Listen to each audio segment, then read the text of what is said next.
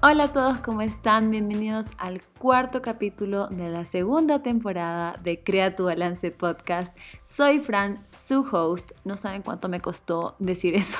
Tuve que repetir como 10 veces porque estaba diciendo cuarta temporada del podcast cuarto capítulo del podcast y no decía como que cuarto capítulo de la segunda temporada. No sé si voy a hacer esto para cada capítulo, pero bueno, ya. ¿Cómo están? Soy Fran, su host. Gracias por estar aquí. En este capítulo vamos a hablar todo sobre la carrera de nutrición. Estoy muy emocionada porque en verdad hay mucho que decir, tengo mucho que contarles y también a ustedes, a muchos de ustedes les parece interesante esta carrera. Algunos quieren estudiar esta carrera, pero quieren aprender un poquito más de ella. Entonces yo estoy aquí para contestar todas sus preguntas, literalmente, porque les dejé una cajita de preguntas en Instagram y ustedes me hicieron un montón de preguntas de la carrera, pero voy a también como tocar algunos temas yo primero y después al final hacemos esas preguntas, como siempre hacemos en este podcast. Y también, como siempre hacemos, empezamos con el aprendizaje de la semana. Así que empecemos con el aprendizaje esta semana. Voy a darles dos, o sea, a ver, es uno, pero como que se aplica en dos formas diferentes. A ver, primero, mis uñas ya me hice las uñas diferente, con un diseño diferente esta semana. Si me siguen en Instagram ya lo vieron. En verdad todavía estoy como que viéndolas y no lo puedo creer porque, a ver, yo soy una persona que cuando se empieza a pintar las uñas de una forma, medio se obsesiona y siempre lo sigue haciendo de la misma forma. Entonces, por ejemplo, por mucho tiempo yo me pinté las uñas como que rosadito claro y eso era lo que siempre hacía y en verdad nunca me cansé de eso, o sea, me encantaba. También de repente le metía ahí como un tono de rosado un poquito diferente, pero eso era lo máximo que hacía, así. Y también hubo un tiempo antes de eso que me obsesioné un montón con los colores como azules y verdes. Esto fue más como que en mi época universitaria la primera vez. Entonces como que ya, siempre paso por estas fases. Pero en verdad la del rosadito claro duró mucho tiempo y tenía mucho miedo de probar algo diferente. Entonces el aprendizaje de la semana es que está bien salir de tu zona de confort, está bien hacer algo que usualmente no harías y atrévete a hacerte ese corte de pelo que quieres hacerte, a pintarte las uñas diferente, a, no sé, no se me ocurre nada más, teñirte el pelo de otro color, no sé, hacerte ese tatuaje que te quieres hacer. Bueno, hay algunas decisiones que son un poquito más extremas que otras, pero simplemente cuando tienes un poco de ganas de hacerlo, pero tienes también un poquito de miedo de hacerlo, yo creo que ya, tienes que lanzarte a hacerlo. Eh, por lo menos con mis uñas eh, estoy feliz de que tome esa decisión y creo que se ve muy cool em, y estoy emocionada por seguir haciendo diferentes diseños. Así que ya van a ver, en mi Instagram les voy a poner siempre mis diseños, tal vez haga un highlight, así han visto esos, esas historias destacadas de mis diferentes diseños de uña, porque en verdad yo lo había visto un montón en otras personas y me encantaba. Entonces, ¿por qué no intentarlo yo con mis propias uñas? Así que eso. Y hablando de este aprendizaje de salir de tu zona de confort, también se aplica a otra cosa. Y es que muy pronto voy a lanzar mi curso. Voy a hacer un curso de fotografía y video con el celular y específicamente de alimentos, de bebidas y alimentos, ¿ya? porque en verdad eso es lo que a mí me apasiona, es lo que a mí me encanta, es lo que yo he estado haciendo por ya casi cinco años, un poquito más, y en verdad que muchas personas me piden ayuda de cómo se edita esta foto, cómo puedes editar este video, cómo se toma el video, cómo se toma la foto, y en verdad a mí me encanta este tema, entonces, ¿por qué no enseñarle a un montón de ustedes para que ustedes también lo puedan hacer? Eh, pero creo que este curso en general todo ha sido salir de mi zona de confort, porque desde poder hacer el setup de la página web hasta poder meter los videos de los módulos y poder crear el plan de pago y también como las membresías de cómo van a conectarse cada una de las personas y poner su usuario y contraseña. O sea, es como mucha información nueva que es, por un lado es como abrumador y es y es como que, ay, no, ¿qué estoy haciendo? Pero por otro lado, en serio, es tan importante lanzarse a hacerlo. Y justo ahora estaba recopilando testimonios de marcas y de personas con las que he trabajado y que les he ayudado a hacer su contenido para sus, eh, para sus redes sociales y les estaba pidiendo como diferentes testimonios para poder meter en mi página web. Y en verdad que en serio, wow, cuando me estaban escribiendo, me escribían unos párrafos tan lindos que no esperaba, o sea, yo les estaba pidiendo porque quería meterlo para que ustedes y las personas que toman este curso sepan eh, cómo ha sido mi trabajo anteriormente, pero igual, no sé, me dijeron unas palabras tan bonitas que fue como, wow, estoy haciendo lo correcto, sé que esto es muy difícil y cada paso ha sido un aprendizaje completamente nuevo, pero estoy tan feliz de que lo estoy haciendo y En verdad que sé que va a quedar muy bonito este curso y espero que las personas que tienen ganas de aprender se puedan meter y podamos hacer un contenido de fotografía de alimentos y videos increíble. Así que sí, ese es mi super aprendizaje de la semana y ahora sí, entremos de una al tema. Primero quiero darles un poco de contexto por si acaso son nuevos por acá y no saben, y si no son nuevos, perdonen que les estoy repitiendo, pero es que creo que es importante saber que yo tengo 27 años y estoy estudiando nutrición y dietética como mi segunda carrera. O sea, yo ya había estudiado una carrera a los 18 años, empecé a estudiar negocios internacionales y terminé esa carrera, la hice completa. Pero la verdad es que cuando empecé esa carrera no tenía idea de qué quería estudiar, literal, solamente vi que todo el mundo estaba haciendo negocios, entonces era como que, bueno, al final del día negocios va a servir de algo, ¿no? Y creo que sí tenía razón, o sea, es verdad que pasa que negocios es una carrera tan amplia que al final del día aprendes sobre contabilidad, finanzas, economía, operaciones de negocio, o sea, un montón de cosas que al final tú puedes aplicar en diferentes aspectos de trabajo, o sea, no necesariamente significa que vas a crear un negocio, pero también puede ser que vas a trabajar para un negocio o no sé, o sea, solo aprendes un montón de cosas y puedes también especializarte después en otras cosas como marketing o, contabilidad o lo que sea. Entonces me parece que esa, esa decisión en verdad estaba bien para ese momento porque en verdad no tenía idea de qué quería estudiar. Y a los 22 años más o menos me empezó a entrar este bichito de la nutrición y pueden escuchar igual, hay un capítulo en donde sí les doy más detalle y todo, ahora solo estamos haciendo un repaso muy rapidito. Creo que el segundo capítulo de, mi, de la primera temporada donde hablo sobre cómo seguir tu pasión. En ese creo que ahí sí les explico mucho más de cómo empecé, o sea, en verdad más detalle de cómo empecé a meterme más en el tema de nutrición. Pero ahora solo es para que sepan como un timeline. Pero bueno, entonces sí, más o menos a los 22 me entró este bichito, pero no le hice caso hasta los 25. Así que a los 25 empecé a estudiar esta nueva carrera de nutrición y dietética en la USFQ, que es la Universidad La San Francisco de Quito, aquí en Ecuador, Quito. Y empecé a estudiar esta carrera que acá dura cuatro años. Creo que es diferente en cada lugar, pero acá dura cuatro años. Son ocho semestres. Y yo ahora estoy en mi sexto semestre, sexto semestre. Sí, lo tuve que pensar un segundo porque siempre me confundo. Pero sí, estoy en mi sexto semestre, estoy terminando mi tercer año. O sea, literal, me falta un año más. Y ya, terminó la carrera. No lo puedo creer. Soy nutricionista y dietista. No lo puedo creer, pero bueno.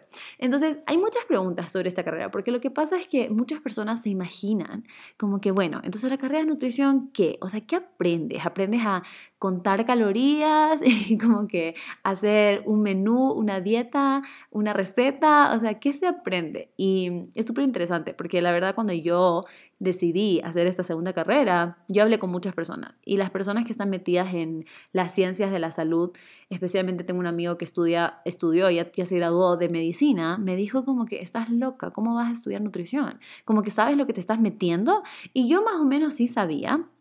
también tenía amigas que estudiaron nutrición que me decían como que, Fran, en serio esta carrera es fuerte. O sea, por un lado yo sí sabía que iba a ser súper diferente a mi primera carrera de negocios, pero creo que tampoco sabía cómo imaginarme exactamente. Entonces, cuando todas las personas me decían esto, sí me asustaba un poco, porque era como que, ¿será? ¿Será tan difícil como dicen? ¿Será tanta materia, tanto estudio como me están diciendo las personas? O sea, sí, yo pensaba que sí, pero creo que en verdad no lo sabes hasta que lo vives. Realmente no te das cuenta cuánto es hasta que ya estás dentro. Y creo que muchas personas que se metieron a la carrera tampoco sabían esto, porque imagínense que desde el primer semestre que estábamos ahí, hasta ahora se han salido un montón de personas. O sea, cada semestre nosotros éramos como que a ver cuántos se van saliendo, se van saliendo, porque cada semestre se ponía un poquito más difícil y también habían semestres donde simplemente no pasabas la clase. Y esta universidad no es muy grande tampoco, entonces lo que pasa, bueno, y en general esta carrera no es muy popular. Entonces, en general lo que pasaba, es que no pasas tu clase es que te tienes que esperar un año completo para volver a repetir esa clase, porque no puedes seguir avanzando hacia otras clases sin esa. Es como un prerequisito para muchas de las clases. Entonces, por ejemplo, anatomía. Si tú no pasas anatomía, no puedes pasar a fisiología. Si no pasas fisiología, no puedes pasar a fisiopatología. Si no pasas a fisiopatología, no puedes pasar a metabolismo. Y si no pasas esas cuatro, no puedes pasar a dietoterapia. Entonces, es como una cadena. Entonces, si tú te quedas en una de estas clases, te va a tocar esperarte un año, a menos que tengas la suerte de que te abran solo para ti. Pero es muy difícil, como les digo, no somos muchas personas en esta carrera. y muchas de las personas que están se terminan saliendo porque no es lo que ellos esperaban o porque simplemente encuentran algo que les gusta mucho más. Entonces, primero es importante darse cuenta que la carrera de nutrición no es solamente aprender a contar calorías ni hacer dietas. O sea, imagínense que literal la primera clase de dietoterapia la estoy teniendo ahora y estoy en mi sexto semestre. O sea, los primeros cinco semestres ni siquiera aprendí cómo hacer una dieta. Entonces, en verdad, eso no es lo principal. Eso es lo que ya empezamos a hacer cuando ya aprendimos toda la base.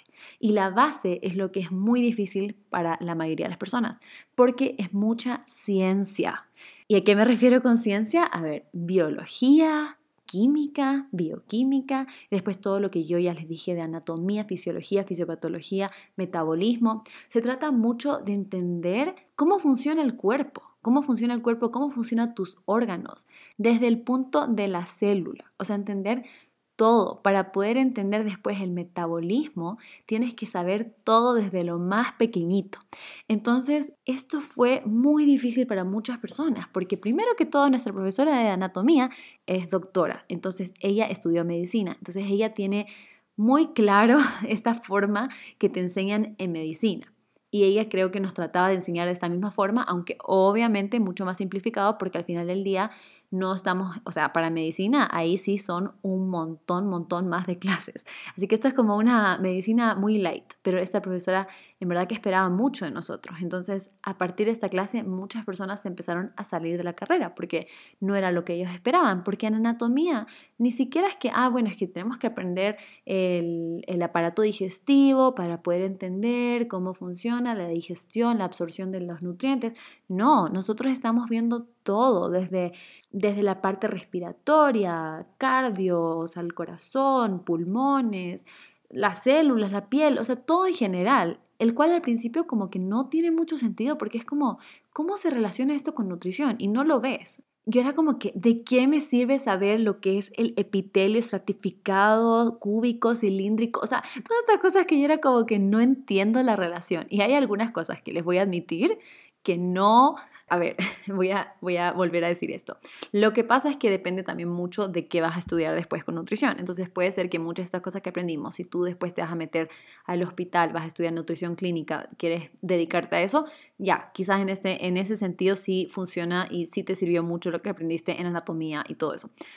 Pero en mi caso, que creo que no me va a meter mucho por ese lado del hospital, siento que hay cosas que yo todavía, o sea, mm, estoy feliz de que aprendí, qué bueno aprenderlo, pero, pero al mismo tiempo mm, creo que también podría haber vivido toda mi vida sin saber exactamente cómo se llaman todas las venas y arterias del cuerpo. O sea, creo que no hubiese pasado nada. Y también algo que es súper divertido que hicimos el primer semestre em, en anatomía fue abrir un cerebro de vaca, un cerebro y un corazón.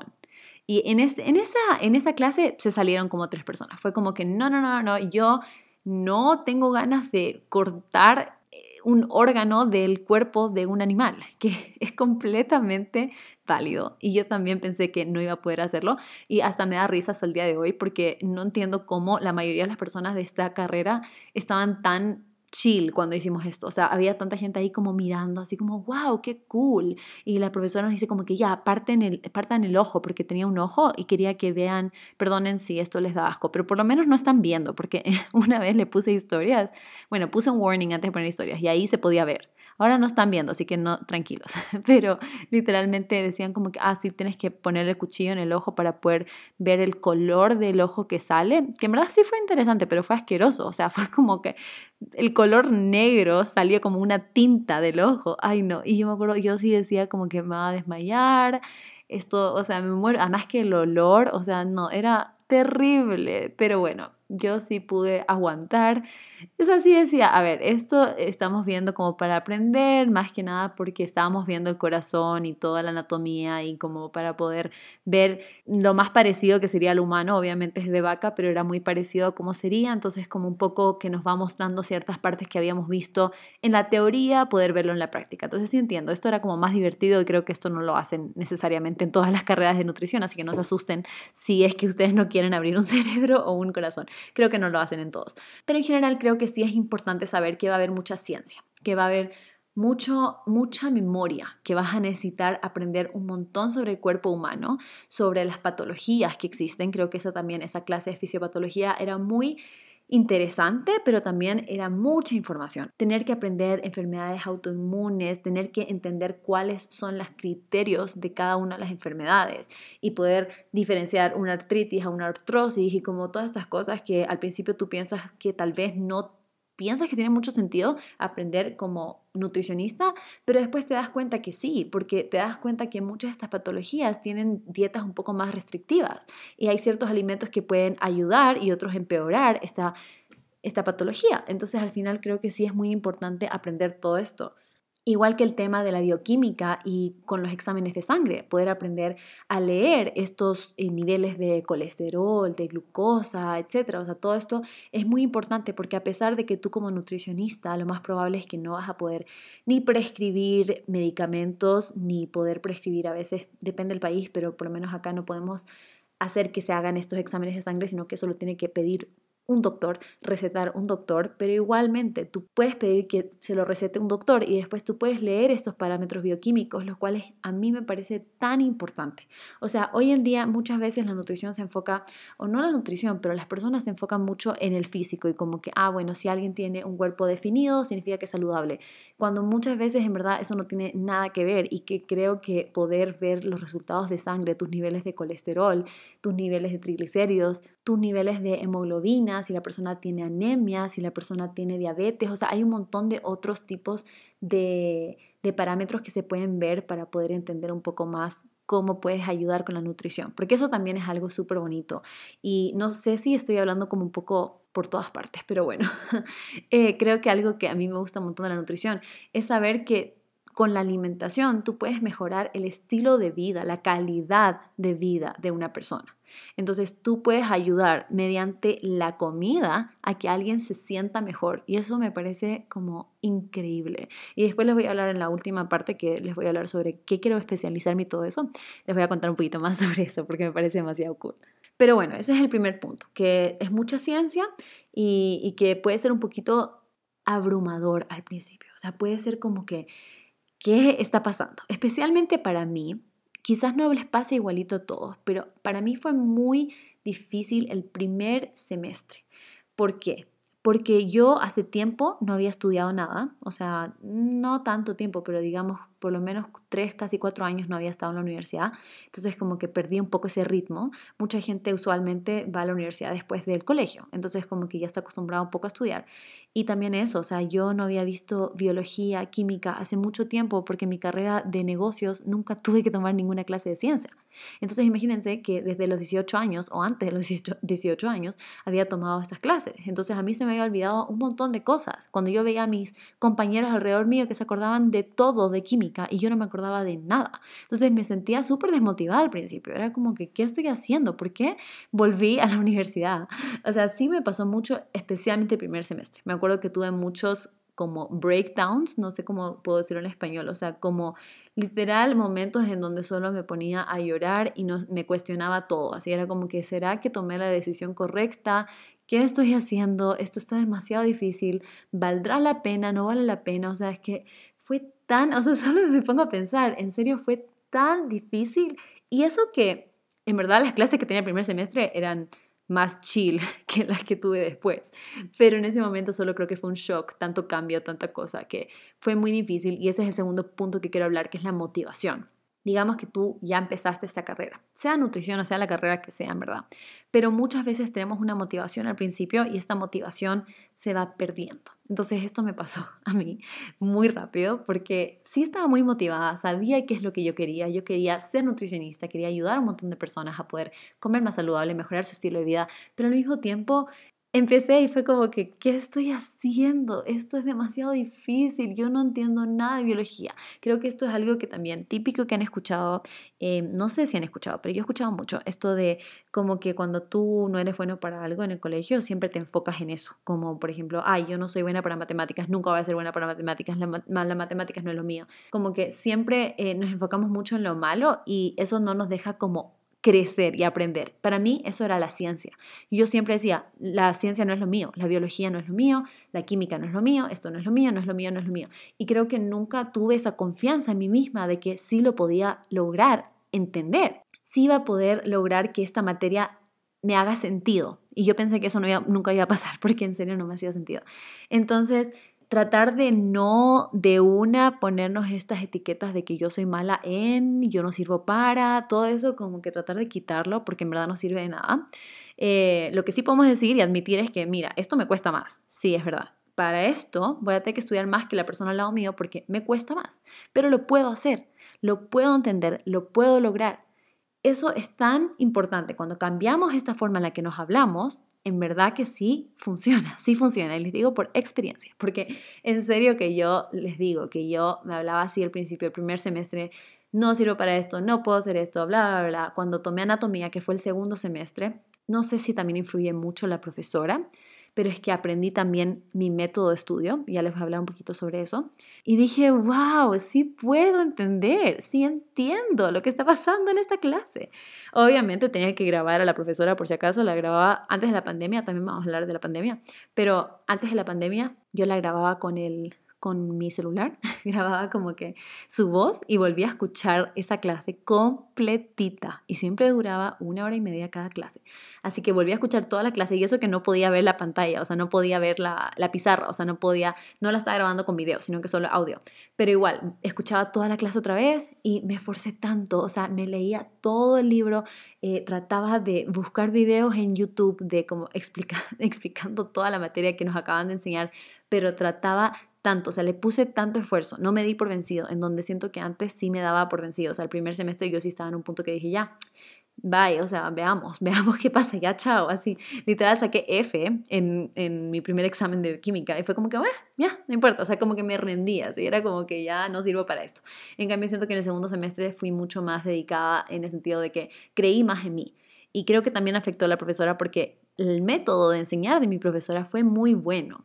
Sí era muy... Eh, intimidante, así se dice, como que cuando te intimida a alguien, o sea, era muy así porque te, te elegía frente a todo el mundo como que, Francisca, ¿cuál es el tipo de epitelio del aparato respiratorio?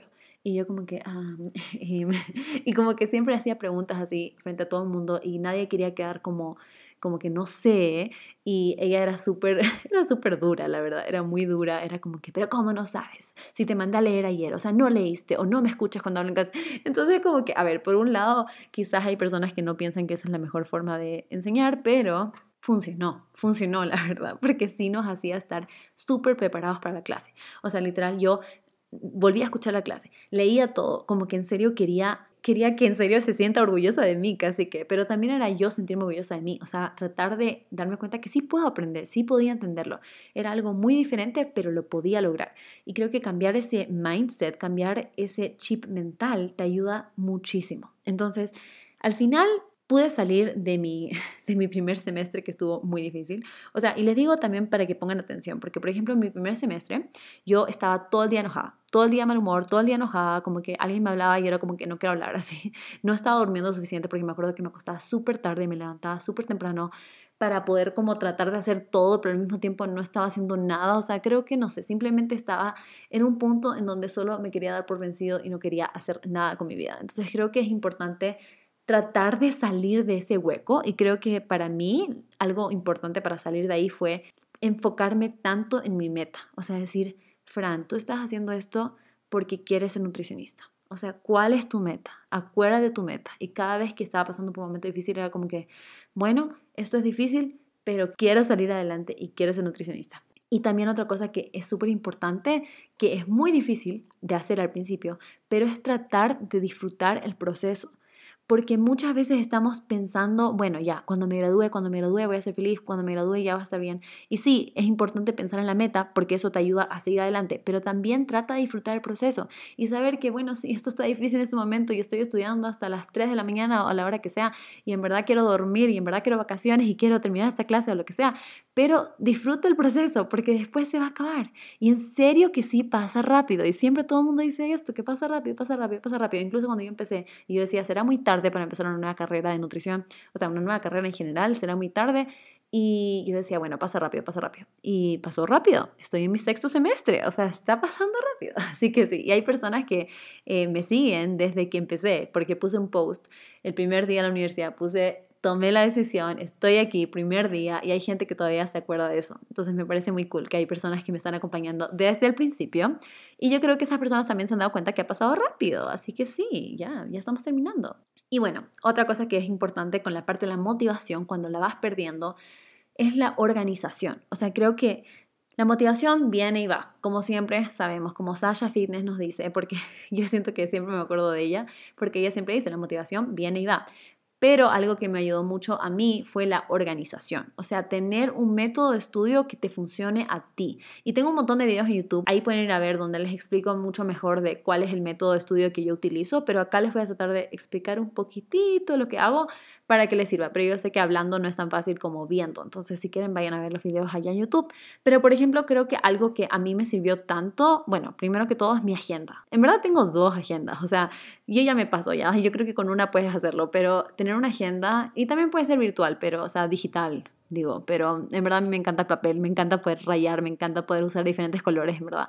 Yo soy old school en ese sentido, o sea, me encanta. Eh, y tener una agenda y poder estar organizada con los tiempos, con las cosas que tienes que hacer, con no dejar todo para el final, es algo que hace una diferencia demasiado grande para mí. Porque tener claro, a ver, ¿cuándo es este parcial? ¿Cuándo es este final? ¿Cuándo es este proyecto? ¿Cuándo es esto? Y después poder ir repartiéndote el tiempo, porque no hay nada peor que darte cuenta que mañana tienes que entregar un proyecto gigante y ni siquiera has empezado. O sea, en verdad que sé que es difícil, porque yo también me encanta procrastinar y siempre digo como que, bueno, después tengo tiempo, después lo puedo hacer, no lo quiero hacer ahora, pero cuando te organizas y cuando te divides el tiempo de estudio, de trabajo, de lo que sea, en verdad que se siente increíble. Ya no se siente todo tan abrumador, tanta cosa que tienes que hacer. Y especialmente me di cuenta con, con, las pruebas de anatomía, fisiología, fisiopatología y metabolismo, cuando empecé a repartirme los días para estudiar, por lo menos me daba una semana para estudiar, por lo menos, o sea, mínimo. Si podía hacer más, mejor. Pero en verdad que sí, porque me di cuenta que no, no había forma. Si yo dejaba todo para un día, no dormía y no alcanzaba a terminar tampoco. O sea, no dormía y ni siquiera alcanzaba a terminar. Entonces, darte cuenta, a ver, necesito dos horas lunes, dos horas martes, dos horas miércoles, dos horas jueves y repartirte el tiempo. Lo otro que me encanta son los to-do list, o sea, las listas de las cosas que tienes que hacer y poner como que en bullets, así, ya, a ver, te sientas para trabajar, pones qué voy a hacer. Y Tampoco ser súper como exigente, o sea, no poner como que vas a hacer miles de cosas que no vas a alcanzar a hacer, pero ser realista, hacer un to-do list realista. A mí me encanta hacerlo con horas, o sea, poner, a ver, de esta hora a esta hora voy a hacer esto, de esta hora a esta hora voy a hacer esta otra cosa. Y entonces así es súper realista porque no pongo que en media hora voy a terminar un informe de 20 páginas porque imposible, pero puedo poner como que desde las 3 hasta las 4 voy a trabajar en el informe y quizás terminar la introducción, qué sé yo, o sea, ser súper como puntual con las cosas para que te vayas dando cuenta, ok, si yo comienzo a hacerlo el lunes, debería terminar el jueves, o no sé, como que tratar de tener la visualización de tu semana o de tu mes, si puedes, en anticipación. Creo que en serio la organización es la clave de todo. Y después cuando se trata de estudiar, yo creo que lo más importante es poner atención en clase, que creo que es como, todo el mundo dice como, ah, obvio, pero no, en verdad Muchas veces estamos un poco distraídos y especialmente con la pandemia, que ya voy a hablar ahora un poco de eso, eh, puede ser muy fácil distraerte y no poner tanta atención. Y creo que lo más importante es poner atención en clase y lo segundo más importante es tener buenos apuntes. O sea, en serio, depende mucho del profesor y qué es lo que va a entrar en tu examen, si es que entra lo que vieron en clase o entra otra cosa, pero si es que entra lo que estás viendo en clase, lo más importante van a ser tus apuntes, porque yo antes escribía todo lo que decía el profesor, así, casi que ponía así todo ahí como que toda la información así como dictado, así. Pero al final del día eso no sirve mucho porque eh, si no te vas a memorizar todo lo que dijo la profesora en toda la clase, en todas las semanas, en todo el mes, o sea, es mucha información. Entonces tienes que aprender a hacer apuntes que sean súper precisos, concisos, que vayan directo al punto y que sean fáciles de volver a revisar. Cuando los vuelvas a leer, que puedas entender qué es lo que estaba escribiendo, qué es lo que querías decir, porque muchas veces volvemos a ver nuestros apuntes, no teníamos idea ni qué, ni siquiera entendemos nuestras letras, ¿sí? Pero no, yo en verdad ya no hago apuntes escritos, yo hago apuntes en la computadora porque no alcanzo a escribir tan rápido, pero igual, si las haces escritos o como sea, es importante que sea una forma que tú te vuelvas a entender después y que sea súper preciso de la información que necesitas saber. Y bueno, ahora si hablemos de la pandemia, hablemos de cómo esto afectó mi carrera de nutrición, pero también en general creo que todas las carreras las afectó un montón. Eh, yo alcancé a hacer un año presencial. un año y eso es todo. Después mi segundo y tercer año fueron, bueno, ahora estoy en el tercer año y ya estoy como parcialmente presencial, pero todavía no estoy completamente, entonces mi segundo y tercer año fueron parcialmente virtuales, parcialmente presenciales y al principio fue una pesadilla, o sea, al principio fue muy difícil porque ya estamos acostumbrados a esta forma de estudiar presencial, de ir a clases presencial. Muchos profesores no sabían ni cómo funcionaba Zoom, entonces no podían compartir bien la pantalla o me acuerdo cuando al principio, o sea, saben cómo Zoom solo tiene hasta 40 minutos la versión gratis, entonces creo que la profesora no se había metido desde la cuenta de la universidad, entonces se metió desde su correo personal y entonces a los 40 minutos se cortó la clase. No sé, solo un montón de cosas que fueron como caóticas al principio, pero porque como todo lo nuevo siempre es un poco difícil al principio. Pero después los profesores se acostumbraron, la verdad, o sea, se acostumbraron súper bien incluso, o sea, hay profesores que nunca habían hecho esto antes y aprendieron cómo hacer en el iPad para poder hacer la pizarra y también pudimos ir a algunas clases ya presenciales con menos personas y con un aforo, eh, el aforo permitido y se pudieron adaptar de una buena forma, creo personalmente, en la universidad en la que yo estoy.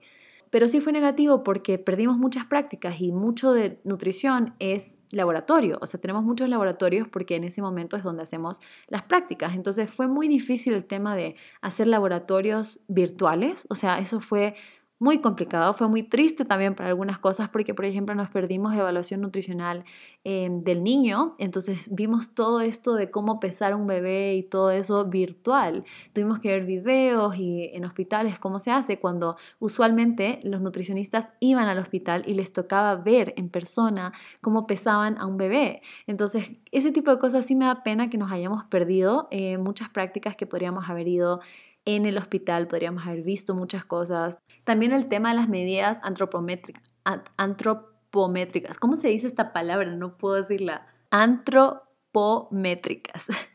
es tan difícil decirlo. Bueno, ya, entonces sí, o sea, nos perdimos mucho de esto. Eh, lo hicimos o sea, lo hicimos cada uno en su casa. Me acuerdo que nos mandaron como el kit, que también por un lado fue bueno. Nuestra profesora nos dijo que esto fue bueno porque cada uno lo pudo hacer en su casa. Literal, yo usé a la Cata como ejemplo. o sea, tuve que hacer un video con ella tomándole todas las medidas, el pliegue bicipital, tricipital, subescapular, todo esto tuve que hacerle eh, y tuvimos que grabar para mostrarle a la profesora si estábamos haciendo la técnica correcta. Entonces al final sí se adaptaron y ahora que ya estamos volviendo eh, de a poco, están volviendo a darnos algunas prácticas que nos perdimos, algunos de los laboratorios que nos perdimos. Entonces sí se han ido como acomodando. Pero creo que una de, de las cosas positivas de haber hecho, de haber tenido clases en pandemia virtuales es que todas las clases quedaron grabadas. Entonces eso fue lo máximo, por lo menos para mis clases de fisiología, fisiopatología. Eso fue súper bueno porque ahí podía volver a ver la clase. Literal, volví a ver cada una de las clases, incluso a veces la, vi más de una vez. Y fue lo mejor. O sea, me quedó mucho más clara la información. Creo que no hubiese sido así si solamente hubiésemos ido presencial porque no hubiese podido volver a ver la clase de esa misma forma. O sea, con la con, con, las imágenes y eso, porque como les decía, solamente grababa el audio y no era lo mismo. Entonces creo que eso sí ayudó muchísimo. Y después al final ya empezamos a hacer como mucho más presencial los laboratorios y eso, entonces al final no, me perdí mucho en esa parte, eh, las clases de metabolismo. Alcanzamos a ser más presencial, entonces no me perdí mucho de eso.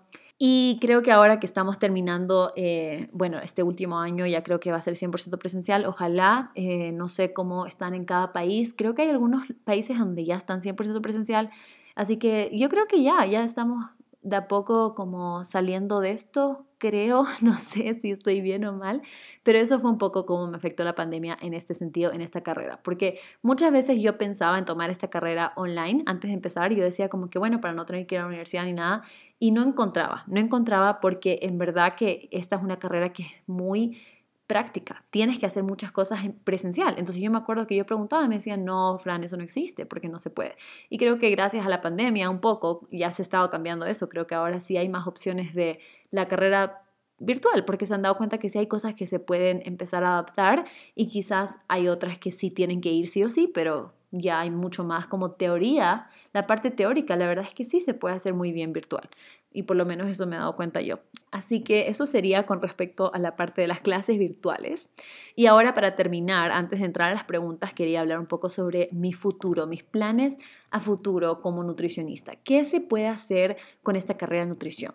siento que pasa un montón. Me llegan tantos mensajes de, Fran, pero es que la nutrición me dicen que no se gana mucho dinero. Fran, es que la nutrición no es una carrera que, que vas a poder conseguir un buen trabajo. Entonces, ya, yo creo que esto es algo tan subjetivo, o sea, con todo, porque cualquiera diría, ay, pero con la carrera de negocios ahí consigues un buen trabajo. Yo tenía la carrera de negocios y no conseguí un buen trabajo. No es que no es que no se podía, probablemente sí se podía si hubiese hecho un poco más el esfuerzo, pero por eso depende de cada persona. Claro, puede ser que hay algunas carreras que tienen más, hay como más demanda y hay más trabajo, más ofertas de trabajo por lo menos o algo así. Pero creo que la nutrición en verdad tiene muchos aspectos en el que puedes trabajar y además es una carrera que se está desarrollando un montón. En Ecuador, por lo menos, en donde, estamos, donde estoy yo ahora, falta mucho por desarrollarse. Me han hablado tanto sobre Estados Unidos, sobre Europa, sobre un montón de países en donde la nutrición es tan importante, donde hay un nutricionista en cada hospital. Es tan importante para cada paciente que tengan un cuidado nutricional, que todavía eso no existe acá. O sea, no es tan normal ver que el nutricionista sea parte del equipo médico no es tan normal, pero en otros países sí. Entonces eso solo significa que estamos atrasados y que acá de a poco se va a ir avanzando. Y no solo eso, ya hay muchos lugares en donde sí hay nutricionistas clínicos que están metidos en el hospital, que están a la par con el doctor, que entienden lo que ellos quieren decir. Y eso es lo que siempre nos repetía nuestra profesora, que no es que nos está molestando así, que nos está dando tanta información solo para molestar, sino que ella quiere que estemos preparadas y preparados para cuando nos encontremos con un doctor y que no piense que no tenemos idea de lo que estamos hablando. Quiere darnos la misma educación que ellos tuvieron para que podamos hablar a la par con ellos, para que vea que sí estamos entendiendo cuáles son los niveles del paciente, los niveles críticos, lo que sea, para poder conversar a la par con un doctor. Entonces eso me parece muy cool que así sea la educación de un nutricionista. Y también creo que es importante darse cuenta que no solamente el nutricionista trabaja en hospitales o con su consultorio privado, también hay mucha parte de la investigación. Mucho, muchos de estos proyectos que puedes hacer como de la población en general, cuáles son los déficits que se puede ver como una población. Por ejemplo, Acá en Ecuador hemos aprendido mucho sobre la desnutrición crónica en niños. Entonces, ¿qué estudios puedes hacer? ¿Qué puedes ayudar a hacer para poder cambiar esta, este problema de la salud pública. Y también puede ser el tema de, enseñar, o sea, el tema de ser profesor universitario o, o, de enseñarle a otras personas, de hacer cursos. También hoy en día está tan popular este tema de los cursos. Entonces creo que hay muchas formas en la cual tú podrías sacarle provecho al 100% a esta carrera. Creo que no hay ninguna carrera que tú puedas decir, ay, esta carrera te hace ganar full dinero y esta carrera no te hace ganar nada. O sea, en verdad creo que depende de cada persona y cómo tú utilizas tu carrera. Estoy segura que con nutrición puedes ganar lo mismo o más que, no sé, un arquitecto o un dentista, no sé. O sea, en verdad al final no, no depende mucho de eso. Yo creo que en verdad si es algo que te apasiona, tú vas a hacer que valga la pena y que sea no solo tu pasión, pero que también sea la forma en la que trabajas y la forma en la que tú ganas dinero. Y personalmente, yo quiero dedicarme más eh, a tener mi consultorio privado, o sea, me gustaría tener mi consultorio de nutrición en donde las personas me puedan ir a visitar, vayan a visitarme, pero me encantaría también enfocarme mucho más en la nutrición en el embarazo, en la mujer embarazada. Me encanta ese tema. También la lactancia me gusta mucho, nutrición infantil me gusta todo este tema. Eh, me encantaría hacer un máster, la verdad, de, en esto para poder enfocarme mucho más pero creo que esto sería algo que me encanta. Pero en general también sé que quiero ver a pacientes eh, también que solamente quieren mejorar su estilo de vida, que necesitan ayuda, quieren empezar a comer intuitivamente y quieren un poquito de ayuda en eso, también lo quisiera hacer, porque sé que eso es la mayoría de las personas que me siguen, sé que eso es uno de sus objetivos, como aprender a tener una buena relación con la comida, aprender cuáles son las porciones adecuadas de cada cosa y solo poder como ayudarlos a tener un mejor estilo de vida, para mí eso sería increíble. Entonces yo creo que personalmente me gustaría hacer eso. Y, y, quizás a futuro, quizás a futuro, quién sabe, quizás ahí sí quisiera como enseñar o hacer algún curso de nutrición y podría hacer diferentes cosas. O sea, creo que lo más lindo es poder estudiar y disfrutar este proceso como les dije antes y ahora sí siento que lo estoy disfrutando tanto porque ahora ya estoy en clases de dietoterapia y el siguiente semestre voy a tomar nutrición y deporte que me parece un tema tan interesante entonces creo que simplemente es algo que si te apasiona vale la pena al 100%. Bueno, y ahora sí hablemos un poco sobre sus preguntas, que ahí tenemos mucho más información específica, así que ahí sí ya hay un montón de preguntas que me parecen muy interesantes, así que entremos, entremos en estas preguntas. A ver, aquí alguien dice, ¿cuántos ciclos son? Creo que ciclos se refiere a semestres y como les dije, acá en mi universidad son ocho, pero ahora que lo pienso, cambiaron la malla recién y van a ser diez, pero porque van a empezar a meter un año completo de internado, o sea, un año completo de pasantía. Así que depende de cada universidad. Yo he escuchado entre cuatro y cinco años, entonces entre ocho y diez semestres, dependiendo de la universidad. Acá otra persona dice, ¿con qué cursos inicias la carrera? A ver, yo inicié con biología, fundamentos de nutrición y química. Después ya el siguiente semestre, anatomía y ciclo de vida. Entonces ahí como que vamos el primer año, digamos. Y después les puedo ir diciendo qué tomé los siguientes semestres con las siguientes preguntas porque hay otras preguntas sobre esto. Eh, acá dice, ¿cómo es tu horario de clase? A ver, ahora es nada que ver antes, porque yo, como les digo, estoy estudiando mi segunda carrera, entonces muchas clases a mí me homologaron, pero no clases así como de nutrición, porque obviamente no había nada parecido, pero en mi universidad sí se toman clases generales, entonces como economía, inglés, cosas así. Y muchas de estas me homologaron porque yo ya había tomado en mi otra universidad. Entonces en este semestre solo tengo tres clases, solo estoy tomando dietoterapia básica, servicios de alimentación y nutrición y salud pública. Entonces en verdad tengo mucho tiempo libre. Eh, así que sí, si quieren ver como más una foto, lo muestro en mi YouTube, porque en verdad no sé si quieren que les diga a qué horas cada una de mis clases, pero la verdad depende mucho cada semestre, porque este es el primer semestre que estoy así, pero usualmente sí tengo cinco clases cada semestre y es un poco más ocupado cada día. A ver, acá alguien dice, ¿cuál es el valor promedio de la carrera? A ver, valor promedio no sabría decirte. Te puedo decir cuánto cuesta la universidad a la que yo estoy yendo. Pero en verdad yo estoy yendo a una universidad privada, entonces sé que los costos pueden cambiar con una universidad pública, pero entre 10 mil y 12 mil dólares americanos al año. Eso más o menos es lo que cuesta. Y serían cuatro años, entonces multiplícanlo por cuatro. Eh, yo me estoy pagando esta carrera. La verdad es que tienen buenos planes de pago porque yo con el banco que tengo puedo pagar hasta seis meses sin intereses. Parece como que les estoy haciendo una promoción o algo. Pero no, o sea, en verdad a mí me ha funcionado mucho poder pagarlo en seis meses sin intereses porque si no sería muy difícil para mí. Así que sí, eso más o menos es lo que me está costando ahora. Acá otra persona dice, ¿en qué ciclo comienzan a cocinar? Creo que ciclo es semestre, pero bueno, empezamos a cocinar. El semestre pasado tomé técnicas dietéticas, entonces eso sería el quinto semestre. En el quinto semestre empezamos a cocinar con técnicas dietéticas porque ahí empezamos a aprender todo sobre cuánto dura un alimento y cuánto tiempo tiene que ser eh, el tiempo de cocción para que el alimento se encuentre completamente cocido o a un nivel tres cuartos o lo que sea, como que eso vimos todos en técnicas dietéticas. Entonces ahí es cuando comenzamos. Pero justo acá hay otra pregunta también sobre el tema de recetas. Déjenme buscar. Acá dice, en tu U practican preparar recetas porque quisiera estar en una U así. A ver, sí hemos hecho recetas, en técnicas dietéticas hicimos recetas y yo pensé que esa iba a ser mi clase favorita porque yo amo cocinar, pero la verdad fue una de las clases que menos me gustó, porque a pesar de que fue muy interesante aprender toda la parte técnica, siento que también le quitó mucho la diversión de hacer recetas para mí porque era todo sobre pesar, el peso neto, el peso bruto, el desperdicio y todo esto, como que siento que es mucho más como gastronomía y me imagino que las personas que estudian gastronomía pueden identificarse con esto que todo es mucho más técnico y mucho más preciso. Y la gente que le gusta cocinar como a mí, que le gusta como que solo tirar ingredientes en un bowl y mezclar y ver qué pasa, obviamente no es lo mismo. Eh, y era muy, era muy técnico, al final ni siquiera me fue tan bien en esa clase, o sea, la profesora nos ponía muy malas notas en nuestros informes, a pesar de que nuestras recetas quedaban ricas, pero bueno, no, no es lo que te imaginas, yo creo. O sea, no es como, ay, vamos a hacer unas recetas divertidas, sino es mucho más de aprender de cuáles son las técnicas, cuántos minutos, dejar todo ordenadito, aprender a pelar bien los vegetales o las frutas o lo que sea. Entonces es mucho más técnico eh, que igual puede ser divertido si eso es lo que tú quieres, pero no, no se trata de eso en verdad la carrera en sí, o sea, no es tanto de recetas, sino que tuvimos esta clase y ahora en la clase de dietoterapia también nos ha tocado hacer algunas recetas, pero más que nada para poder aprender sobre cómo hacer una receta sin gluten o una receta sin sodio, una receta eh, que sea para una dieta blanda, como un poco más así. Eh, y no es tanto como solo ponte creativa y haz la receta que quieras. Así que, no sé, eso, esa es mi respuesta para eso. Esta pregunta está súper interesante. Dice, ¿consideras que estudiar esta carrera te mantiene excesivamente pendiente de la comida sin poder comer, sin estar pensando en los macros?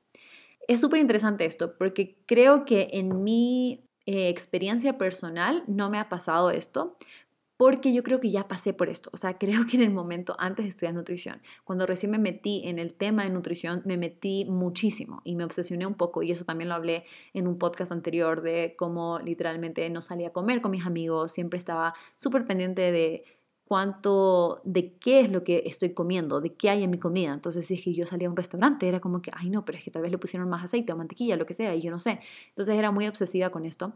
Pero creo que ya cuando entré a la universidad ya había pasado un poco por este, por este episodio, entonces siento que no fue tan así para mí. Sí hay cosas que al final como que sí aprendes un montón sobre las porciones y todo y te das cuenta que bueno, yo como mucho más que una porción de aguacate al día, pero bueno, creo que es mucho la mentalidad que tengas, o sea, no me lo tomo tan personal, me lo tomo más como una ciencia, como que cool aprender esto, que cool hacerlo, pero no lo voy a aplicar al 100% en mi vida, o sea, creo que es interesante entender y saber cuántos macronutrientes, micronutrientes tienen las cosas. Y también te ayuda a mejorar tus hábitos. O sea, yo me di cuenta que en verdad yo no estaba comiendo suficientes lácteos y es algo que simplemente no estaba haciendo. O sea, yo en verdad no soy intolerante a la lactosa ni nada. Entonces siento que era algo que simplemente por no ser más organizada con mis, mis, comidas, no lo estaba haciendo. Entonces ahora estoy metiendo un poco más de yogur griego en mis comidas y a veces un poco más de queso y cosas así que no lo estaba haciendo antes. Entonces siento que en verdad más que nada me ha ayudado a poder seguir comiendo de forma saludable, pero manteniendo esta relación que yo tengo con la comida que siento que es, muy buena eh, ahora, porque no siempre fue así, y, seguir comiendo intuitivamente, pero sí es algo que puede ser muy difícil, puede ser súper difícil. A ver, acá alguien dice, ¿crees que tener 23 años es muy tarde para estudiar nutrición? No, yo creo que en ninguna edad es muy tarde, pero yo empecé a los 25, así que a los 23 no es muy tarde.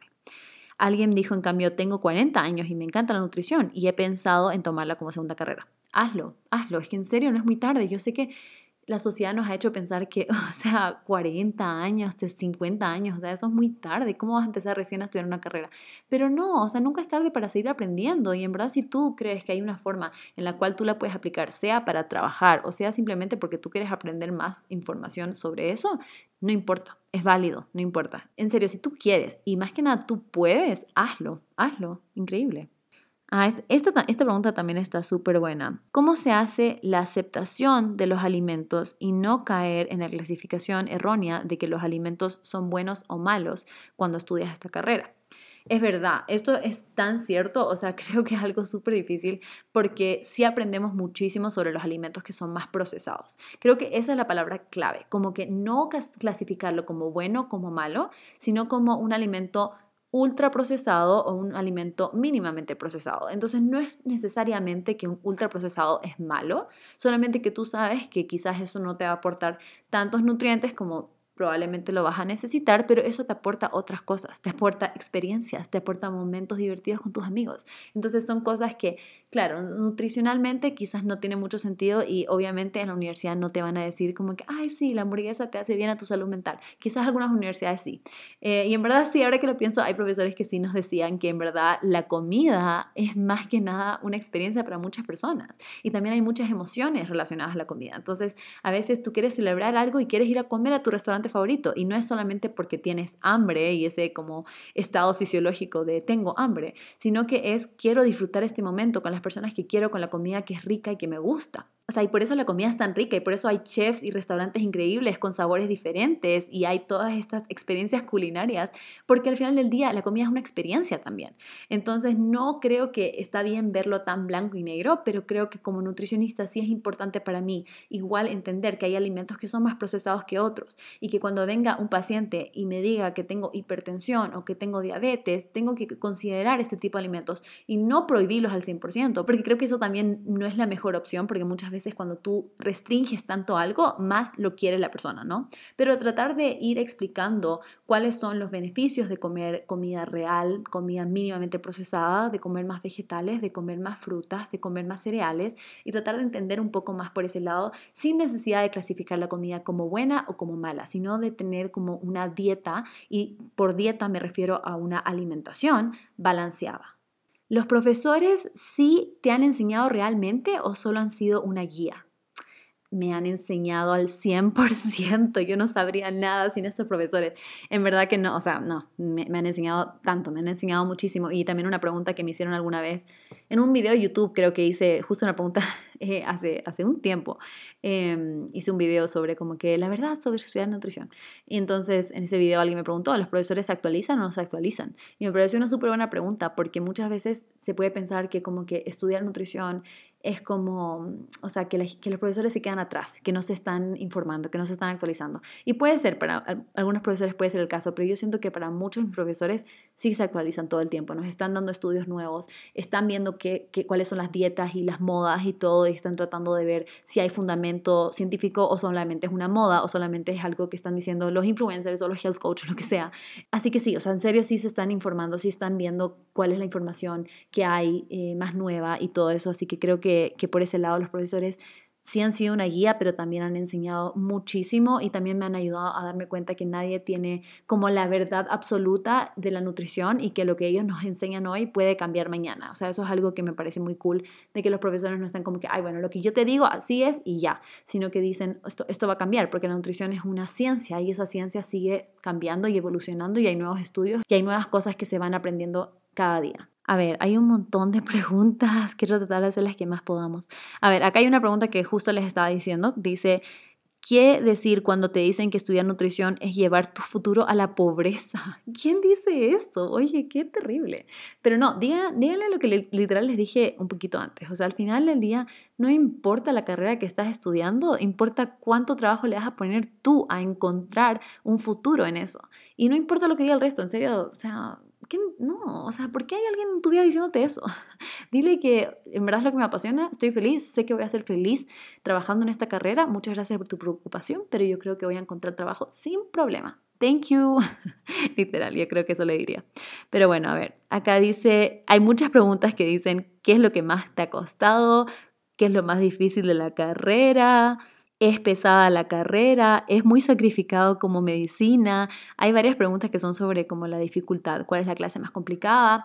Y un poco ya les dije, para mí personalmente las clases más complicadas fueron las de anatomía, fisiología, fisiopatología, metabolismo, que fueron todas con mi profesora que es doctora. Entonces no sé si tiene una relación con eso, pero bueno, o sea, si tuviera que elegir una, diría anatomía, pero por el sentido de que a pesar de que es la más básica y la más fácil, fue la primera que me hizo salir de mi zona de confort y de aprender algo tan diferente a lo que había aprendido antes. Entonces creo que por eso fue la más difícil, porque aún no tenía mi método de estudio, no sabía cómo organizarme bien, entonces simplemente todo fue como muy caótico al principio, así que esa sería la más difícil para mí. Creo que cuando ya pasas anatomía, ya le coges el ritmo, ya entiendes cómo se estudia, ya se te va a hacer un poco más fácil, aunque no tan fácil tampoco. Les digo la verdad, hay que estudiar mucho, hay que memorizarse mucho, hay que aprender mucho, hay que practicar mucho, hay que estudiar mucho. Así que sí les digo la verdad, no es fácil, no es una carrera fácil, pero creo que es muy linda y que vale la pena. A ver, acá otra persona dice que si los libros son caros, la verdad no tuve que comprar ningún libro. O sea, creo que al principio, porque justo empezó la pandemia, creo que al principio sí tuvimos que comprar un libro, pero fue como fotocopias, entonces fue mucho más barato y después nos subieron uno de los libros como en PDF, entonces la verdad personalmente no tuve que comprar un libro muy caro porque o comprábamos el libro online que son mucho más baratos las versiones usualmente o nos pasaban los PDF o nos buscábamos unas fotocopias. Entonces al final no fue tan no fue tan caro personalmente pero creo que depende de cada universidad también y vamos a hacer una última porque ya me doy cuenta que estamos llegando a la hora, así que vamos a leer acá una última pregunta, pero están muy buenas sus preguntas. Muchas gracias a todas las personas que comentaron y que, nos que me hicieron, que nos hicieron. Estoy acá sola en mi cuarto, que, que hicieron las preguntas. Acá dice, ¿estudiar nutrición cambió o influyó la manera en la que te alimentas? A ver, o sea, sí y no. Creo que como les digo, ya más o menos estaba un poco familiarizada con la nutrición, con los macronutrientes, ya entendía lo que era carbohidrato, proteína, grasa, entonces ya creo que llevaba una alimentación bastante saludable, pero como les digo, en este tipo de cosas, como por ejemplo ahora que ya estamos aprendiendo a hacer una dieta, estamos aprendiendo en dietoterapia a armar un plan, un menú, entonces ahí sí me he dado cuenta un poco como, mm, no, no, como suficientes frutas al día, o quizás podría meter una, un vegetal más en el día, o más lácteos y este tipo de cosas. Y, eso sí me ha ayudado mucho. Pero la verdad no me he hecho una dieta a mí misma. No sé si lo voy a hacer porque, como les digo, me gusta mucho esta alimentación intuitiva Quizás sería como, para ver si tengo como una buena distribución de los macronutrientes, podría hacerlo, pero eh, no lo he hecho todavía. Y la verdad es que creo que, ajá, me, me ha afectado de una forma positiva hasta ahora. Creo que mientras que tú lo veas así como una ciencia, vayas aprendiendo, pero no te obsesiones tampoco, porque al final del día en verdad que no se puede comer al 100% perfectamente. Eso también es un desorden alimenticio que se llama ortorexia, cuando tratas de comer todo orgánico, todo perfecto, que todos los ingredientes sean 100% clean, limpios, o sea, que no haya nada procesado, eso también puede ser un trastorno alimenticio, porque al final del día es una obsesión y puede ser muy difícil salir de ahí. Entonces creo que es importante siempre tratar de mantener este balance, este equilibrio, también darte cuenta que la nutrición va mucho más allá de solamente lo que comes, también es lo que haces en tu día a día, la psicología, tu salud mental, tus hábitos, las personas con las que te rodeas, o sea, hay tantas cosas más que ayudan al final nuestra nutrición que estás haciendo cuando comes, estás viendo pantallas, estás conversando con alguien, como que un montón de cosas. Así que en verdad que me encanta este tema y también me encantaría invitar a una nutricionista para seguir hablando sobre más temas que ustedes quieran saber sobre la nutrición. Y bueno, hasta acá nomás voy a dejar este podcast. Espero que les haya gustado el capítulo, espero que hayan aprendido más sobre la carrera de nutrición. Ya saben, si es que tienen algún tema que quieren que hable en el siguiente podcast, me pueden escribir por Instagram. También asegúrense de ponerle cinco estrellitas a este que ahora se puede hacer también en Spotify. Me apoyarían un montón si lo hacen. Y también de etiquetarme en Instagram si es que están escuchando este podcast haciendo algo divertido, me pueden mostrar qué están haciendo. Yo siempre salgo a caminar o ahora también en el gimnasio a veces lo estoy haciendo, estoy escuchando mis podcasts. Ah, y también para las personas que no saben, yo siempre pongo en la cajita de descripción una recomendación de podcast, así que si quieren escuchar un podcast después de este, pueden ir a ver cuál es la recomendación de esta semana. Y eso, mil gracias por estar aquí y nos vemos el siguiente lunes. Bye.